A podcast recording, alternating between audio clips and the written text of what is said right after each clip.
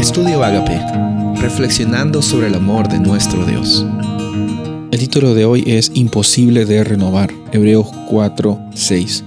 Pero después cayeron, es imposible renovarlos otra vez para arrepentimiento, puesto que de nuevo crucifican para sí mismos al Hijo de Dios y lo exponen a la ignominia pública. En este versículo, que es la continuación del versículo anterior, eh, nos habla acerca de la realidad de personas que experimentaron el Espíritu Santo, que fueron iluminadas y que eh, después de eso eh, es imposible para ellos ser renovados otra vez para arrepentimiento. Es imposible, en otras palabras, aquí el énfasis es importante, es imposible para ellos porque no hay un camino para la salvación que no sea el camino de Jesucristo. No hay una forma en la cual ellos puedan encontrar arrepentimiento en sus vidas si es que no ha sido por medio de Cristo Jesús.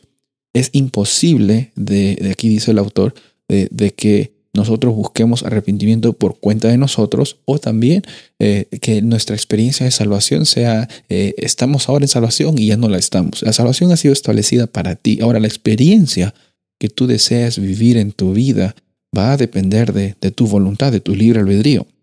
Esa experiencia va a depender de ti. Ahora, la realidad de la provisión del sacrificio y del camino hacia la salvación por medio de Jesús es algo que nadie lo puede quitar. En el proceso de conocer a Jesús, uno muere al yo. Y cuando el, yo muere, ya no vuelve a renacer y a morir. Obviamente eh, van a haber algún tipo de, de, rezagos o de mentiras que el enemigo va a hacer atacar a tu vida y va a hacer, hacerte creer de que esa es tu realidad, mirando hacia el pasado, hacia lo que hiciste o, o, tentándote hacia, hacia cosas que aparentemente son agradables, pero la realidad es que eso no define tu identidad. La, la, realidad es que eso no, no cambia cómo es que el Padre te mira a ti.